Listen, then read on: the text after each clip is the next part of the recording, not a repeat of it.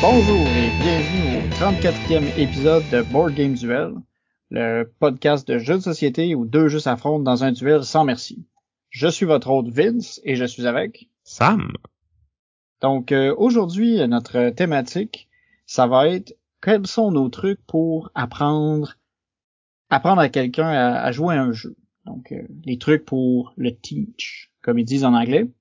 Avant de commencer, on va faire un retour rapide sur euh, le duel qu'on a fait l'année passée. Donc, euh, on approche du temps des fêtes et à cette époque, on avait discuté des jeux qu'on pouvait amener à notre partie de famille. Euh, de, mon côté, j'avais proposé les jeux Télestration et Concept, euh, qui sont deux jeux assez polyvalents, assez faciles à, à sortir. Donc, Concept, c'est un peu un jeu de, de devinette où on a un plateau où il faut déposer des pions, des cubes pour essayer de faire deviner quelque chose à notre équipe. Puis en fonction de si on réussit à le deviner ou pas, on fait des points. Euh, C'est un jeu qu'au final, j'ai pas ressorti très très souvent. C'est pas un jeu qui est très populaire dans mon dans mon cercle de jeux. J'ai même voulu le vendre en fait. Ouais, c'est ça. Je, c'est pour ça je partais pour dire, il me semble que tu t'en es débarrassé. Ou en tout cas, t'as essayé. Ouais, c'est ça. Bon, fait que j'ai essayé de m'en débarrasser finalement. J'en suis pas venu à bout. Donc euh, c'est ça. J'y ai pas vraiment rejoué. Puis si j'avais à, à refaire le duel, peut-être que je proposerais, je j'irais dans la même ligne que, que Sam avec euh, avec un de ses jeux. Je vais je vais le laisser le, le présenter tantôt. Puis sinon, euh, le jeu euh, Télestration, là, celui-là, c'est ça reste euh, à mon avis une formule gagnante. euh, souvent dans, dans des parties euh, qu'on faisait euh, entre euh, entre collègues de travail, c'était facile de le ressortir, puis on, on l'a fait même sans avoir une copie physique du jeu, du jeu juste en, en prenant des feuilles de papier, en dessinant dessus, on pouvait s'improviser une copie du jeu. Donc c'est ça, Télestration, c'est un peu le, le C'est le dessin téléphone. arabe, Ouais. le fax arabe. Le jeu Mais du ouais. téléphone, mais avec des dessins. Fait que c'est, c'est tout visuel. Vous pouvez jouer avec des sourds. Oui, c'est toujours euh, c'est toujours surprenant à quel point notre imagination peut dérailler. Donc on a euh, souvent c'est qu'on va avoir euh, soit devant nous un, une phrase, ben, en fait quelque chose qu'il faut dessiner, ou on a un dessin puis il faut deviner c'est quoi. Puis à la fin on fait tourner les calepins comme ça avec les dessins puis les phrases. Et lorsqu'on retourne à notre calepin, on, passe au travers pour voir comment euh, ben, est-ce que le message est passé ou à quel point il a été déformé selon les gens avec qui vous jouez, euh, ça peut virer assez euh, assez croche. Fait que c'est c'est toujours très très drôle. Donc euh, je le je le recommande toujours. Cool. Moi, de mon côté, j'avais parlé de Codename. Je pense que c'est un jeu qui a pas vraiment besoin de présentation. C'est un jeu de, de mots en équipe où on essaie de donner des indices pour faire devenir une série de mots à nos coéquipiers sans qu'ils devinent les mots de l'autre équipe. Comme j'ai mentionné dans l'émission, moi, le- ma partie préférée de ce jeu-là, c'est quand c'est l'autre équipe qui devine. Je dis des niaiseries pour les déconcentrer. Je pense que c'est le, le- tout le fun à avoir avec Codename. Ouais, puis c'est ça a l'air fou là, mais faut être stratégique dans nos niaiseries parce que des fois on peut influencer l'autre équipe dans le dans la bonne réponse. Ouais, c'est ça. Puis sinon, j'avais parlé de The Crew. Euh, excellent jeu de levée, coopératif. Je joue encore beaucoup à The Crew, je le sors euh, régulièrement. C'est mon filler par excellence, je pense. Euh, que ce soit le premier ou le deuxième, les deux sont excellents. Le premier, on a fait la, campagne au complet. Le deuxième, euh, c'est en cours. Ça dépend toujours avec qui tu, joues. Des fois, on recommence euh, à des niveaux plus bas, mais quand c'est moi, Vince, puis Ariane, souvent on va, on va, je vais noter jusqu'où on s'est rendu, puis on va continuer, puis éventuellement on va, on va en venir à bout. C'est un jeu super facile à montrer aux gens qui connaissent déjà les jeux de levée. Ceux qui connaissent pas ça, ça va peut-être être moins accessible, mais en tout cas moi dans ma famille, les, jeux de levée c'est quand même de quoi de, répandu puis qu'on joue souvent, donc euh, facile à prendre en main quand on connaît déjà ce concept de base là. Ouais. Personnellement, si on a acheté euh, un des deux, je conseillerais vraiment le, deuxième parce qu'on a plus de, variabilité dans les missions. Puis même quand le fond on refait la, la, la campagne, ben dans le fond on va avoir des missions différentes vu que c'est un deck de cartes qui détermine c'est quoi les objectifs euh, de, de, de chaque mission. est un petit peu plus compliqué à expliquer, par exemple. C'est sûr qu'il y a des, il y a des défis qui sont, qui sont un peu plus poussés, mais je trouve moins- qu'il vaut la peine. Là. Ça, je trouve non, je suis d'accord. Le, le- le deuxième est meilleur que le premier, mais je pense que je conseillerais quand même de commencer par le premier. Mais bon, un ou l'autre, vous vous tromperez pas. Puis sinon, c'est ça, euh, comme jeu de party qu'on a joué cette année, euh, ben, en fait, très récemment, Top 10, j'en ai déjà parlé euh, dans une autre émission. Euh, avec ça non plus, on se trompe pas. euh, ça, comme le téléphone, euh, comme euh, comme le téléphone, comme Télestration, euh, ça peut dégénérer assez vite, puis c'est toujours divertissant. Le petit jeu Top 10 que j'ajouterais euh, en plus de ceux qu'on a déjà parlé. Oui, puis euh, ce qui est comique en fait, je pense que c'est plus drôle quand on quand on s'entend pas, quand on n'est pas d'accord. On a eu une drôle de discussion la dernière fois sur à quel point est-ce que c'était surprenant ou inattendu ou mémorable d'avoir euh, Loco Locas comme au, spectacle de la Saint-Jean versus euh, U2 ou Pink Floyd ressuscité. Fait que c'est vraiment euh, ça, peut vraiment aller vers n'importe quoi, puis c'est vraiment c'est vraiment drôle. Donc ça fait le tour pour le, le duel de l'an passé. On va maintenant passer euh, au jeu qu'on a joué récemment. Donc, euh, il y a pas longtemps, moi et Sam, on a pu essayer un jeu euh, en primeur, le jeu euh, Challengers, qui est sorti, euh, qui va sortir ou qui est sorti cette année, qui est sorti, je pense, rendu à cette date-ci? Je sais pas s'il est officiellement sorti, mais en tout cas, ça s'en vient. Ouais, on n'est pas loin. Euh, il est sorti en Europe, en tout cas, au Québec, je, je sais pas. Fait que c'est un jeu qui a été designé par Johannes Krenner et Marcus Slawicek. Je suis pas certain de la prononciation pour faire changement. Il a été publié aux éditions euh, One More Time Games. Donc, euh, Challengers, on pourrait peut-être décrire ça comme étant un tournoi de bataille. Euh, ouais, ish. Pas tout à fait de la bataille, mais ça, ça ressemble. Puis il y a un peu de deck building aussi. Ouais. Mais c'est pas, c'est pas un deck building classique non plus. Non. C'est un jeu qui mérite à être joué à vraiment beaucoup de personnes. C'est ça qui rend, je pense, le- l'expérience la plus intéressante. Officiellement, il est de 1 à 8 joueurs, je pense. Mais moi, je l'essayerais pas en bas de 6. Ouais, non. 6 ou 8, je pense que c'est le, le, le meilleur nombre. Parce que chaque joueur a un paquet de cartes. Tout le monde commence avec un paquet euh, similaire. Puis au fur et à mesure que euh, la partie va avancer, on va pouvoir remplacer, ajouter des cartes, puis en, en- en jeter d'autres pour vraiment construire un, petit deck de cartes qui à peu près qui va varier entre 7 et ben entre une- qui va être autour d'une quinzaine de cartes. Donc euh, c'est ça. Donc chaque joueur sont, sont, sont placés en paires de joueurs dans le fond qui vont tous les deux s'affronter. Donc on va jouer une carte. Le, le joueur qui commence va jouer une carte. L'autre joueur doit rajouter des cartes pour dépasser la valeur de son opposant. Fait que si mettons je joue contre Sam pour ce, ce, ce tournoi-là, je mets un 3. Sam met une carte, c'est un 1. Il doit mettre après ça une autre carte qui, qui, qui pige en fait de sa pioche pour égaliser ou dépasser 3. C'est À ce ça. moment- Puis nos cartes de départ, dans le fond, c'est juste des cartes euh, 1, 2, 3, 4, je pense. Toutes les cartes qu'on peut ajouter vont avoir comme euh, un suit puis un effet souvent. Un effet qui peut euh, se faire s'appliquer soit quand on la joue, soit quand notre carte est défaussée, euh, ou même des fois quand on l'achète, la carte. Puis qu'on la. Ben pas qu'on l'achète, mais qu'on la rajoute à notre deck. Fait au début, ça a l'air de rien. Là, même après le premier tour, moi, j'étais comme, bah, c'est donc ben n'importe quoi ce jeu-là, c'est plate. On fait juste euh, virer des cartes, puis euh, c'est totalement random. Mais euh, en fin de partie, quand c'est rendu notre 6 7 confrontation, ben là, on a comme construit notre deck, rajouté des cartes qui peuvent avoir des synergies entre elles. On a des effets, des combos un peu plus cool, puis comme c'est moins euh, juste du hasard, tu sais.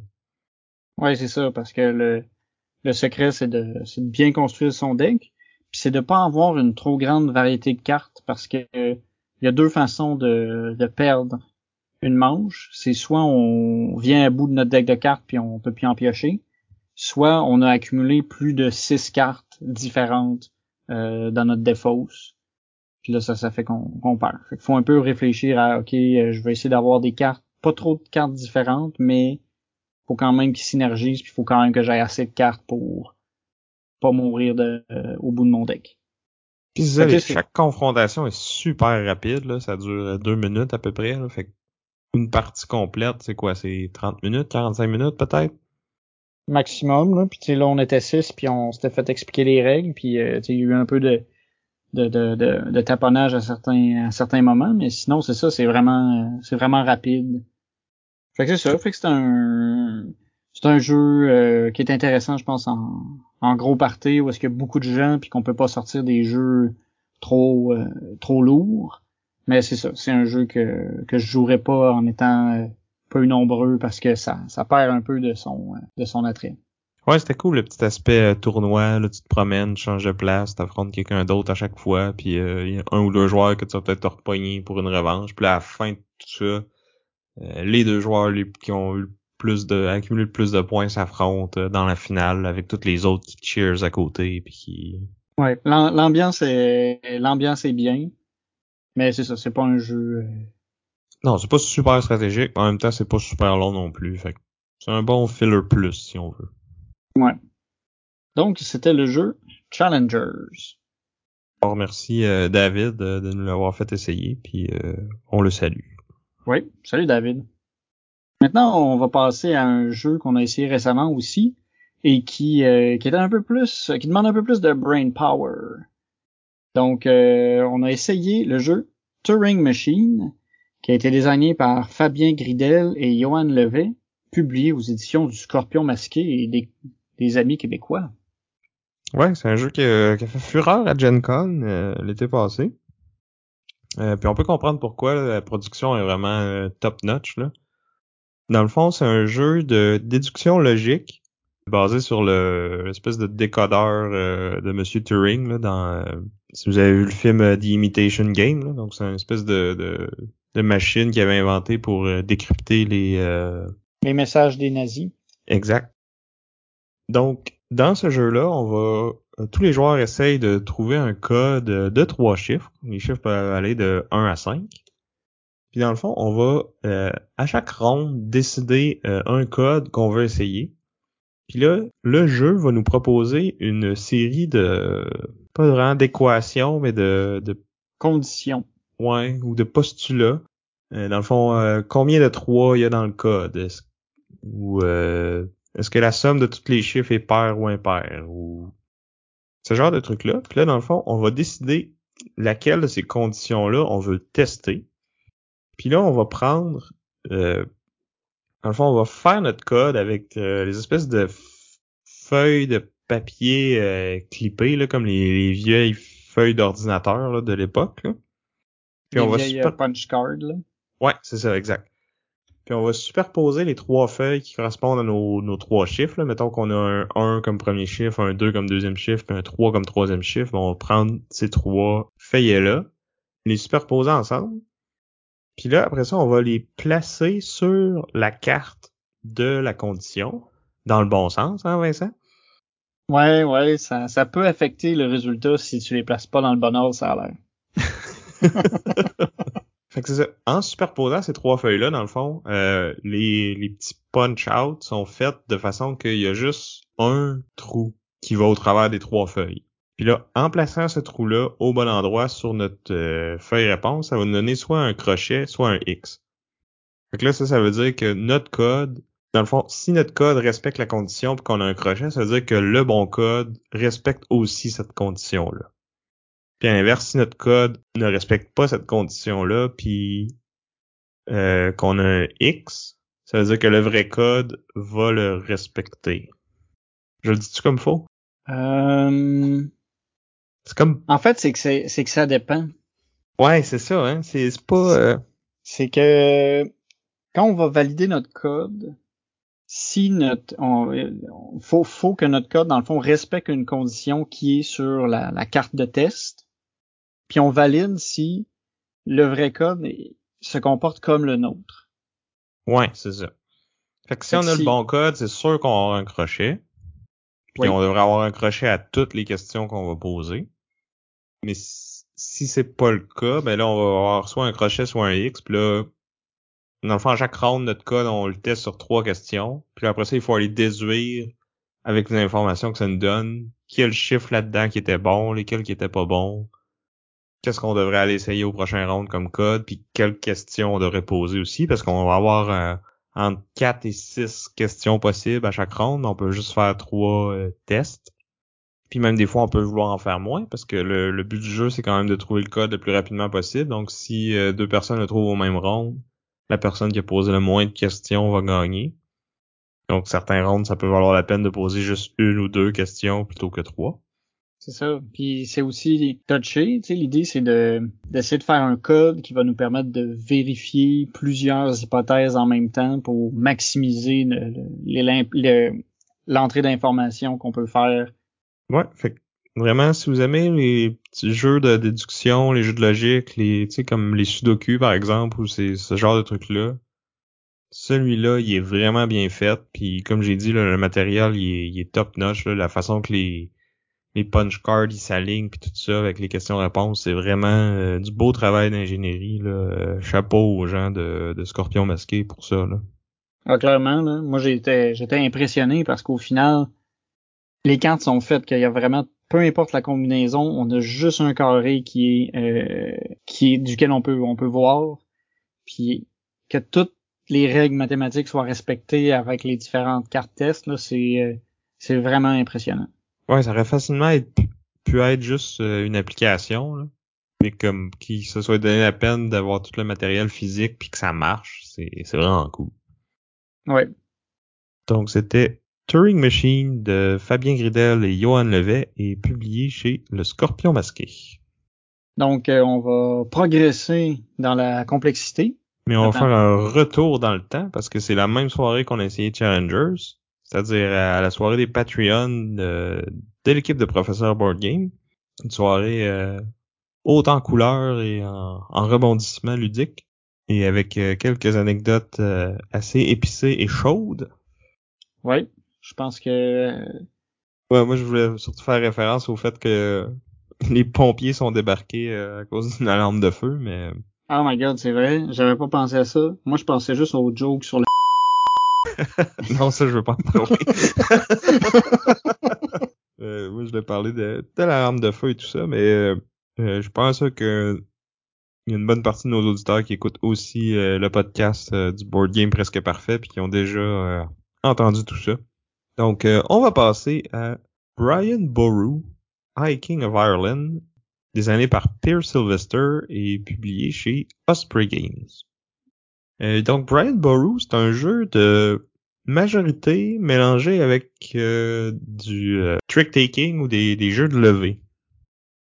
C'est un peu tiré par les cheveux selon moi, mais il y a quand même une mécanique qui, qui ressemble au, jeu de levée. Ouais, parce que dans le fond, c'est que à chaque tour, on va jouer une carte, puis il y a trois... Quatre couleurs. Ouais, quatre couleurs, c'est vrai trois couleurs plus un atout. Puis euh, ben, c'est pas vraiment un atout, plus comme euh, une carte qui peut être de n'importe quelle couleur en fait. Ouais, c'est c'est frimé. Puis souvent c'est c'est des cartes qui vont avoir des pouvoirs un peu spéciaux. En fait, toutes les cartes ont des pouvoirs, c'est ça, c'est que les cartes ont une valeur, une couleur, puis euh, deux effets possibles. Un effet possible si on remporte la main, puis un effet possible quand on perd la main. Puis quand on la perd, en fait, on a même un, choix à ce qu'on va, à ce qui va se passer. On a toujours deux options. Ouais, c'est vrai. Fait que dans le fond, mettons que c'est mon tour, c'est moi qui a, qui a la main, qui doit jouer une carte en premier. Ce que je vais faire, c'est que je vais décider de d'un territoire qu'on va se disputer euh, avec cette main-là. Euh, qui peut être un territoire n'importe où euh, sur la carte, qui est comme qui est disponible. Ouais, c'est ça, qui est disponible, évidemment. Puis si c'est un territoire dans le fond, les territoires ils ont trois couleurs, jaune, bleu, rouge. Ben, si c'est un rouge que je veux qu'on se dispute, ben, je dois ouvrir la main avec une carte rouge. Ou une frime. Puis là, euh, à tour de rôle, les autres joueurs vont jouer une carte. On n'est pas obligé de fournir, même si on a euh, des cartes de la bonne couleur. Par contre, si on fournit pas, c'est sûr qu'on va pas gagner la levée. Mais des fois, ça nous arrange de pas gagner la levée. Parce qu'en fait, ce qui arrive, c'est que comme j'ai dit tantôt, toutes les cartes vont avoir un effet quand on gagne ou quand on perd la main, mais plus le numéro sur la carte est élevé, plus l'effet quand on gagne est moins intéressant. Parce que dans le fond, ça va pas tout le temps être de gagner le territoire qui est disputé, mais si c'est des cartes vraiment plus basses, mais en plus de gagner le territoire, on va peut-être gagner des ressources ou gagner autre chose. Versus que quand c'est des cartes hautes, mais là, on va peut-être être obligé de payer de l'argent pour prendre le territoire. Fait que c'est ça, fait qu'il y, a un coût à sortir les grosses cartes. Fait qu'il faut un peu gager qu'est-ce qu'on veut. Est-ce qu'on veut vraiment ce territoire-là? Est-ce que ça vaut la peine de dépenser des ressources? Ou on y va euh, un peu un peu plus nonchalamment puis se dire bon ben peut-être que je vais gagner, fait que je vais prendre une carte qui, si jamais je perds, peut me donner des, des, des récompenses intéressantes pareilles. Ou à la limite dire bon ben faut que je jette les cartes de ma main. Je sais que je vais perdre, mais au moins je vais, je vais savoir, je vais pouvoir choisir ce que je vais ce que je vais en sortir. Parce qu'on on a, on a une main assez euh, assez limitée dans le fond. Il va toujours nous rester seulement une carte à la main à, à la fin des, des, des, des manches de levée. Fait qu'on n'a pas beaucoup de, de, de choix. Ouais, c'est ça. On va avoir cinq cartes dans la main, puis on va faire quatre levées. Puis des fois, c'est intéressant de perdre parce que plus ta carte une valeur élevée, plus la récompense quand tu perds est intéressante aussi. Fait que même si c'est comme ta carte la plus forte bleue, ben des fois tu peux la passer sur une main rouge juste pour avoir la grosse récompense qui est en dessous, tu sais. Ou juste pour pas gagner avec cette carte-là parce que t'es pas capable de te permettre de payer le coût qui est associé si tu gagnes, tu sais. Exact. Puis c'est ça. Fait qu'on a cette, euh, ces levées-là qui vont se faire pour déterminer c'est quoi le, ben, qui va déterminer la, prise de territoire. Mais on a aussi euh, trois autres euh, pistes à gérer. On a la piste du mariage.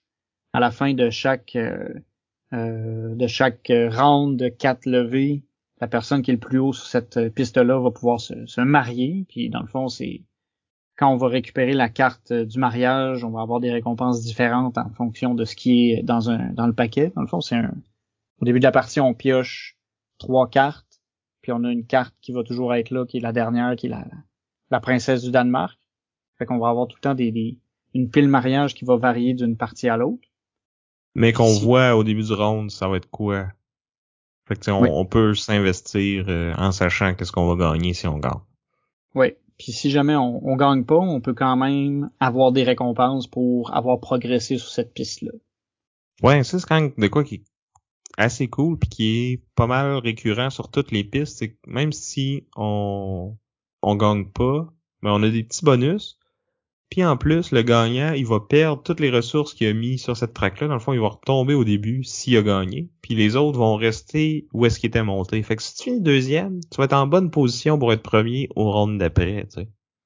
C'est ça, puis tu n'auras pas eu la grosse, grosse récompense, mais tu vas quand même avoir eu quelque chose en retour qui peut peut-être t'aider encore plus par la suite. Donc on a, on a la piste du mariage, on a aussi la piste euh, des Vikings. Pour ce qui est des Vikings, c'est que lorsqu'on va lorsqu'on va jouer des cartes, il y a des récompenses des fois que c'est des haches qui nous permettent d'enlever des jetons Vikings sur la carte des Vikings. Et à la fin des quatre levées, les Vikings attaquent celui qui va avoir battu le moins de Vikings. ça peut être en reste dessus, parce que si tout le monde se garage dessus, on peut vider la carte, puis là il y aura ça, ça arrivera pas, tu sais. Exact. Puis dans le fond, euh, la personne qui va, admettons, s'ils sont battus, la personne qui va avoir récolté le plus de vikings va avoir un bonus, le deuxième va en avoir un, va avoir un bonus un peu moins fort. Mais si jamais on bat pas les vikings, la personne qui va en avoir combattu le moins va perdre une de ses villes au profit des vikings. Fait que c'est, on veut pas être le dernier à, à aller battre les vikings, mais c'est aussi assez difficile de vraiment s'assurer qu'il que tous les vikings soient battus parce que souvent ils ont beaucoup de, beaucoup de jetons dessus finalement, la dernière track, c'est la religion, euh, qui va nous permettre, quand on, on est premier dessus, de, de booster nos villes, de, construire des monastères. Donc, euh, euh, les villes qu'on va déjà avoir pris avec les, les levées, on va pouvoir les booster, puis ils vont compter double pour la majorité de chacune des provinces, dans le fond. parce que notre, la carte, c'est différentes provinces, puis chaque province va contenir plus ou moins de villes. Puis là, euh, plus les provinces sont grosses, plus ils valent de points si on est euh, la personne qui a le plus de villes dans cette province-là à la fin de la partie. Fait qu'on a tout ce, jeu de majorité-là qui se joue, mais aussi euh, majorité sur les tracks. Puis tout ça va être interrelié dans le fond, parce que les monastères vont nous protéger des vikings, le fait de battre les Vikings peut nous, nous aider à nous donner des ressources pour aller jouer sur les autres pistes. Euh, même chose avec les mariages. Fait que c'est comme tout ça sert au jeu de majorité, puis le jeu de majorité dépend aussi des récompenses de ces trois pistes-là. Fait que c'est. Je trouve que c'est bien ficelé, bien interrelié. Tu peux pas tout faire. Faut que tu choisisses tes, tes batailles que que tu focuses sur ce que tu trouves qui est le plus important à ce moment-là, mais en même temps, quand tu réussis bien, ça va t'aider pour, pour les autres affaires aussi. Moi, j'ai vraiment beaucoup aimé. Moi, je trouve que ce qui est le fun, c'est que t'as toujours aussi l'impression de pouvoir faire quelque chose d'utile. T'es, t'es jamais totalement perdant dans ce qui va se passer.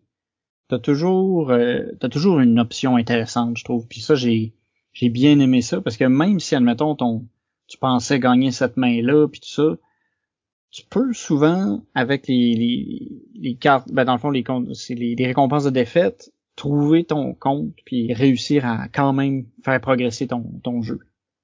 Ouais, puis contrairement à ben des jeux de levée, t'es jamais comme euh, forcé de jouer une carte, même si ça te tente pas de la jouer, tu sais. Vu que t'es pas obligé de fournir la couleur, c'est comme moins restrictif, puis comme tu dis, quasiment aussi souvent que tu veux gagner, tu veux la perdre, parce que des fois, c'est des villes qui t'intéressent pas du tout, mais là, tu essaies juste d'aller chercher la, meilleure récompense que tu peux sans gagner la main. Fait que, tu c'est... L'ordre du tour est quand même important aussi, parce que si tu joues ta carte en dernier, justement, tu, sais euh, absolument pour sûr si tu vas gagner la main ou pas, tandis que si tu joues plus en premier, des fois, t'es comme, eh, t'es moins certain, fait que tu sais pas trop, euh, cette carte-là, gang père, eh, pas sûr. Je suis bien d'en mettre une qui va, qui va me donner quoi de bon, peu importe, tu. Mais il y a toujours moyen de, de, tirer son épingle du jeu, même si ça, ça, ça se déroule pas exactement comme tu voulais. Exact. Puis c'est ça. Puis il y a un bon niveau de, de stratégie. Il y a pas vraiment, il y a pas ben ben de hasard. c'est ben, intéressant la mécanique de lever. Ben, le seul vrai hasard, c'est c'est, c'est les cartes qui vont être piochées pour la, la, la, piste du mariage, puis les cartes de vikings qui sont piochées. Sinon, c'est ben, les cartes dans tes mains. Ben, c'est ah, du ben. hasard aussi. Mais c'est un draft. Ta main de carte. Oui, il y a un draft, mais quand même. Euh, On n'a même pas parlé en plus du draft, parce que c'est vrai en plus. C'est, c'est, tu draftes ta main de départ. Ouais, tu draftes ta main de 5 cartes, mais dans le fond, t'en reçois 5, t'en gardes 2, tu passes le reste. Après ça, t'en gardes 2, puis t'en reçois une que t'as pas le choix, tu sais. Fait qu'il y a quand même un peu de hasard là-dedans. Ouais, mais c'est... Tu, peux recevoir 5 cartes au début qu'il y en a aucune qui t'intéresse, ou à l'inverse, 5 qui t'intéressent, puis tu peux juste en garder 2, tu sais. Ouais. Mais il y en a pas tant que ça. Non, non. Puis comme tu dis, beaucoup d'incertitudes parce que tu sais pas qu'est-ce que les joueurs vont décider de de choisir comme ville pour les qu'on va se disputer, tu sais pas quelle carte ils vont jouer. T'as une petite idée de qu'est-ce que tes voisins peuvent avoir parce que tu leur as passé ces cartes-là, mais c'est à peu près ça, là. Ouais. C'était c'était bien euh, bien intéressant comme jeu. Donc euh, petit rappel, c'était le c'était Brian Boru, High King of Ireland. De Peter Sylvester et Osprey Ah, puis je voulais dire aussi, euh, je trouvais que l'esthétique il me faisait beaucoup penser à, à Inish, euh, espèce de thématique euh, irlandais euh, dans les dessins. Je trouvais ça. En fait, pendant un temps, je pensais que c'était le même la même personne qui avait fait les dessins. Finalement, non. C'est vraiment un style euh, similaire. Ouais, un style euh, médiéval irlandais. Donc maintenant, on va arriver à notre plat principal, qui aujourd'hui est une, une, simple discussion sur quels sont quels sont nos trucs pour apprendre à, à quelqu'un à, à jouer à un nouveau jeu. Ouais, ben je me disais avec le, le temps des fêtes qui arrive, des fois euh, on ramène des jeux, on essaie de les montrer, euh, ou même euh, au quotidien dans notre groupe. Si vous écoutez un podcast ces jeux, il y a des bonnes chances que souvent c'est vous qui êtes la personne qui va expliquer le jeu au groupe. puis je trouve que c'est un c'est un rôle qui est un peu ingrat puis sous-estimé là. Première chose que je dirais sur le sujet, c'est euh, vous devriez toujours remercier euh, la personne qui vous a expliqué le jeu euh, après une partie parce que c'est c'est pas toujours facile à faire. Tu sais, c'est faut faut bien comprendre les règles, faut souvent aussi les les redigérer pour les simplifier, tu sais qu'on qu'on puisse être capable de jouer sans avoir à à passer la 45 minutes une heure à à lire le, le, le manuel. Fait que c'est quand même, ça demande quand même un certain effort, synthèse d'informations pour la personne qui explique. Ouais, vraiment. Puis je pense que le meilleur truc qu'on peut donner, c'est la pratique. Là. Il y a personne. Ben, peut-être qu'il y en a, là, mais ça se peut que ça vienne pas naturel au début ou que la première fois que vous le faites, c'est c'est plus shaky, avec moins d'assurance, mais tu sais, c'est, c'est pas grave. Les, les gens sont là pour euh, pour s'amuser. La plupart du temps, les gens sont, sont, sont compréhensifs. Là. Euh, sinon, euh, trouvez-vous d'autres joueurs. ou ou envoie ou vous leur direz à eux d'aller lire le manuel puis de l'expliquer après. Ouais, c'est ça. En plus, selon les jeux, le niveau de complexité peut être assez assez intense là, quand on a des jeux qui ont beaucoup de de règles euh, pointilleuses, ça, ça peut devenir euh, difficile de, de, de, savoir par où commencer, vers où aller, puis est-ce qu'on explique les, toutes les cas de figure étranges qui peuvent arriver au début de la partie, où on se met plus à y aller cas par cas en cours de partie? C'est des décisions qu'il faut prendre quand on, quand on apprend à, jouer à quelqu'un. C'est pas facile. Ouais, moi ce que j'essaie de faire, c'est que je vais donner un petit euh, overview thématique du jeu. Là. Mettons, euh, on est des marchands dans la Méditerranée à l'époque romaine, puis on va compétitionner pour avoir euh, le meilleur commerce, blablabla. Bla, bla. Après ça, rapidement, je vais essayer de dire c'est quoi le but du jeu, comment on gagne. Souvent, ça va être la personne qui va faire le plus de points à la fin de la partie va gagner. Comment est-ce qu'on fait les points? Puis là, expliquer brièvement qu'est-ce qui, ça va être quoi les principales sources de points, puis après ça, y aller vraiment, il va y avoir tant de rondes, à chaque ronde, euh, à notre tour, on a telle, telle, telle option, puis après ça, décortiquer chacune des actions qu'on peut faire, par exemple, une par une, puis là, faire des exemples, pointer des choses sur le board. Souvent, utiliser les aides de jeu, ça peut aider parce qu'il va y avoir euh, des, illustrations qui, vont aider euh, aux explications. Donner des exemples, puis un, truc que j'ai vu quelque part, je pense que c'est euh, Quinn de Shut Up and Sit Down qui disait ça, c'est qu'il va, quand il donne des exemples, il va nommer les joueurs plutôt que de dire, mettons, euh, si on fait telle affaire, il arrive ça, ben je vais dire si Vincent attaque tel joueur, tu j'essaie de d'impliquer euh, les joueurs dans l'explication, pour les, les garder aux aguets. Ouais, qui restent à l'affût. Moi, à ça, j'ajouterais aussi euh, un truc que j'aime bien, c'est de faire un tour de pratique. sais où est-ce qu'on peut faire. C'est euh, selon. C'est sûr que si les tours prennent prennent une demi-heure, on y va pas jusqu'au bout, mais c'est de faire un petit tour de pratique pour que tout le monde sache un peu comment s'aligner puis comment se, déroule un tour complet. Puis ça laisse une chance dans le fond à tout le monde de, de faire sa, sa première petite erreur, de dire, admettons, ben de, de, de placer une carte finalement que tu pouvais pas placer là parce que X ou Y raison. ça permet à tout le monde de peut-être plus visualiser puis de, de, vivre dans le fond l'expérience d'un tour puis de comprendre comment ça se passe. Ouais, sinon une chose qui est importante c'est de bien euh, soi-même connaître les règles. Fait que euh, si c'est un jeu que ça fait plus longtemps qu'on n'a pas joué, peut-être de de relire vite vite les règles euh, la veille ou la journée même avant de commencer à jouer, juste pour se rafraîchir la mémoire un peu. Quitte à ce qu'à un moment donné, on a un truc un peu plus fiddly, au moins être capable de, pouvoir rapidement le retrouver s'il faut euh, absolument aller vérifier dans les règles, histoire de se repérer dans le dans le manuel. Ouais. Puis je pense que de sais, moi j'aime mieux apprendre un jeu en lisant le manuel qu'en regardant une vidéo. Je sais qu'il y a des gens qui, qui préfèrent l'inverse, mais même si, si j'apprends un jeu avec une vidéo, je vais au moins aller après euh, feuilleter le livret de règles pour au moins savoir euh, qu'est-ce qui est où. Comme ça, si euh, la question se pose pendant la partie, ben je, vais, je sais à peu près où chercher pour trouver la réponse. Tu. Ouais, non, c'est ça, c'est, c'est bien. Moi, j'ai, moi, tu vois, j'ai un peu l'approche hybride. Je vais toujours lire le manuel, puis après, je vais écouter quelqu'un je vais regarder une vidéo qui, qui, synthétise les règles pour un peu confirmer si j'ai bien compris. Normalement, je devrais être capable d'interpréter les règles à peu près de la même façon que quelqu'un d'autre. Fait que ça, c'est un peu mon, euh, c'est un peu le barème souvent que j'utilise pour savoir si euh, si je me sens prêt à, à expliquer un jeu puis si je maîtrise assez bien les règles. Ouais, puis quand c'est des jeux vraiment complexes, ça peut valoir la peine d'envoyer des vidéos de règles euh, à tous les joueurs. Si on sait d'avance, mettons mercredi prochain, on, joue à tel jeu, on joue à barrage par exemple, ben ça peut être bon d'envoyer le vidéo à tout le monde, qu'ils puissent le regarder s'ils veulent, puis au moins quand en leur disant vous êtes pas obligé de, de tout retenir, mais au moins tu quand je vais donner mon explication, ça va aller mieux si vous avez euh, une petite base, tu sais, puis que quelques points de repère qui peuvent être pendant l'explication des des jeux plus lourds, tu sais. Évidemment, c'est pas tout le monde qui va vouloir le faire, mais tu sais, des fois, ça, ça peut donner un petit coup de pouce.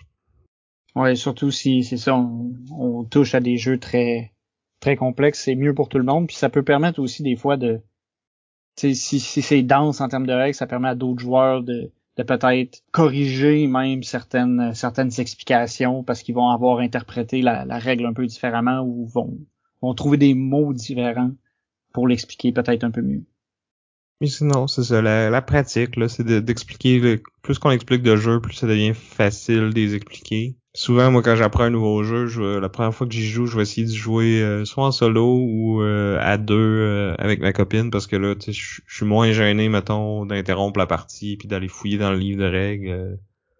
quand c'est juste nous deux, tu sais, ou quand je suis tout seul, tu sais, je fais pas perdre de temps à, à beaucoup de gens, tu sais, fait que c'est d'avoir une première partie ça peut ça, ça facilite le l'intégration des règles. Parce que tu sais tu peux c'est arrivé plusieurs fois là, que j'ai lu un, un, livret que finalement on n'a pas joué au jeu puis là euh, deux trois semaines après on décide qu'on veut y rejouer ou même un mois ou deux mois après ah finalement on va peut-être on va peut-être jouer à ça en fait c'est vrai que là genre lis le livret de règles finalement on joue toujours pas puis comme on disait on dirait qu'à chaque fois tu repars de zéro quasiment ouais, parce, que, quand t'as joué une fois au moins tu sais le fait de, de voir la partie se dérouler puis tout ça, c'est là que tu vois les, les petites exceptions, les, les comment certaines choses vont interagir entre elles ou des, des trucs comme ça. Là. Euh, fait que de, de jouer en solo ou même des fois, je sais qu'il y en a qui le font, là, moi je l'ai jamais fait, mais qui, qui vont setter le jeu comme une partie à deux ou trois joueurs, puis qui vont comme faire un tour ou deux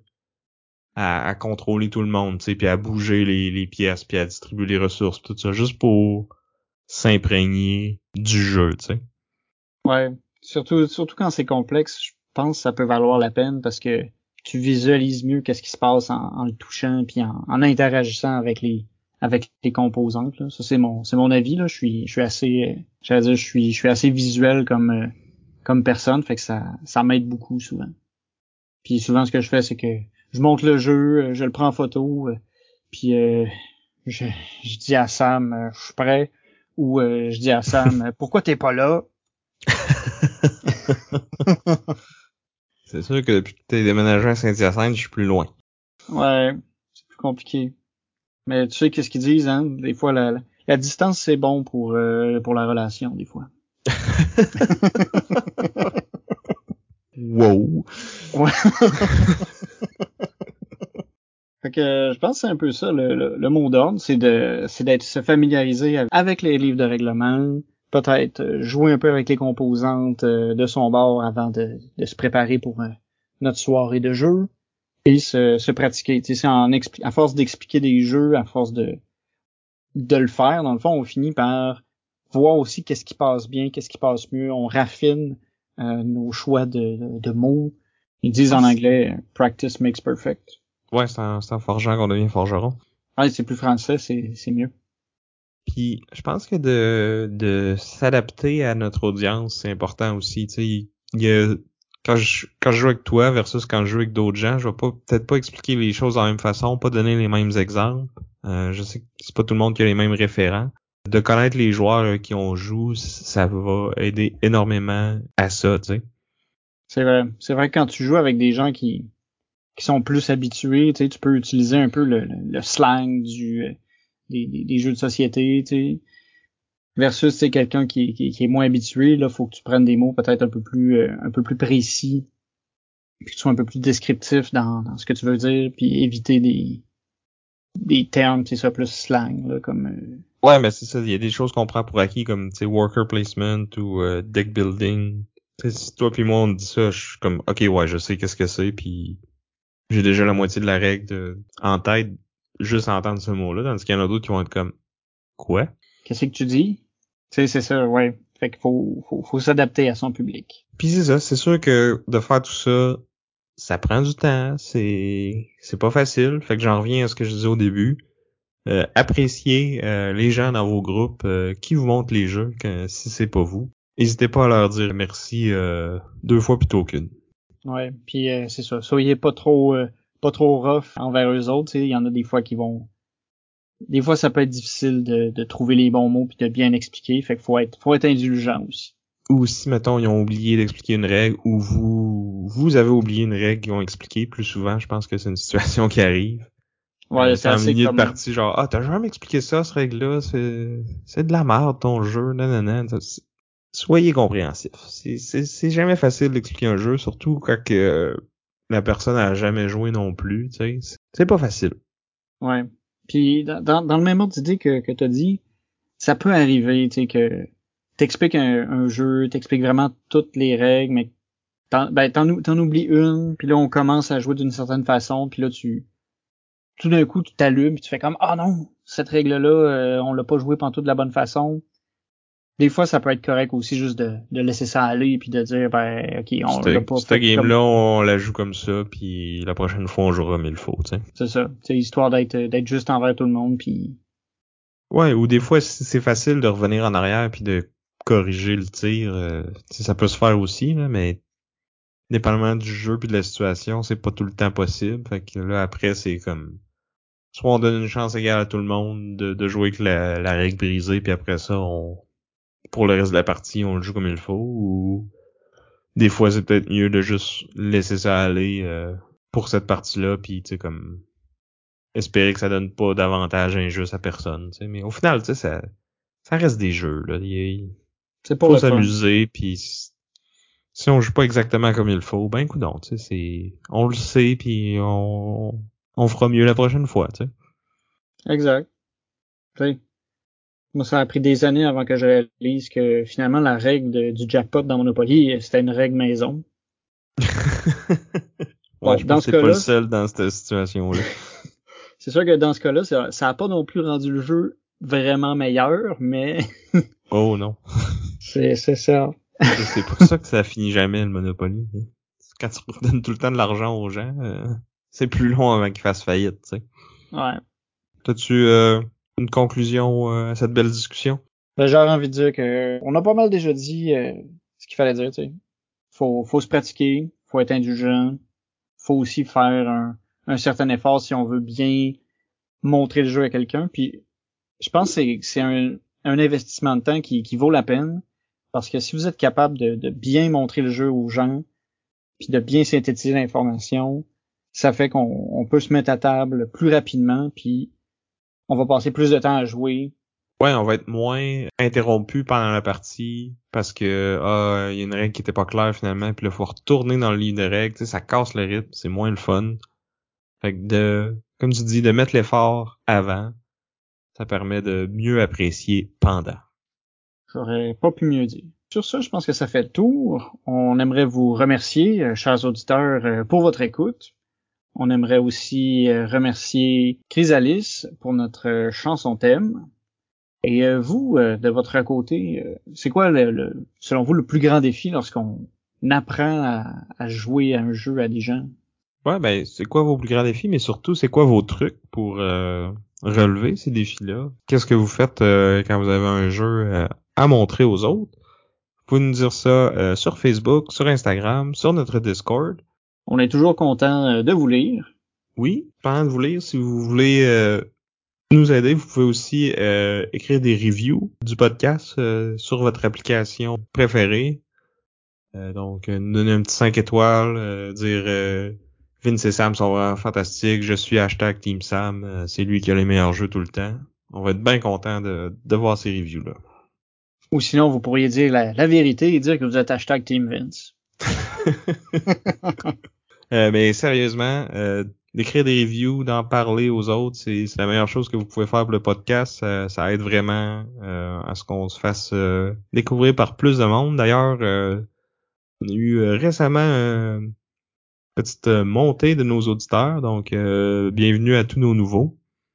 On espère que, que vous aimez ce que vous entendez et que vous allez rester avec nous pour longtemps. Donc sur ce, je t'ai Vince. Et je suis encore Sam. Et on vous dit à plus. À la prochaine.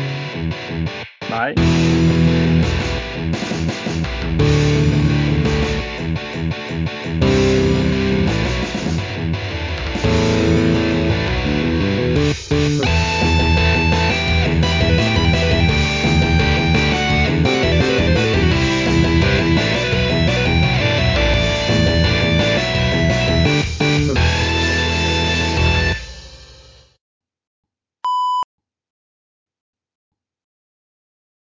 Sam?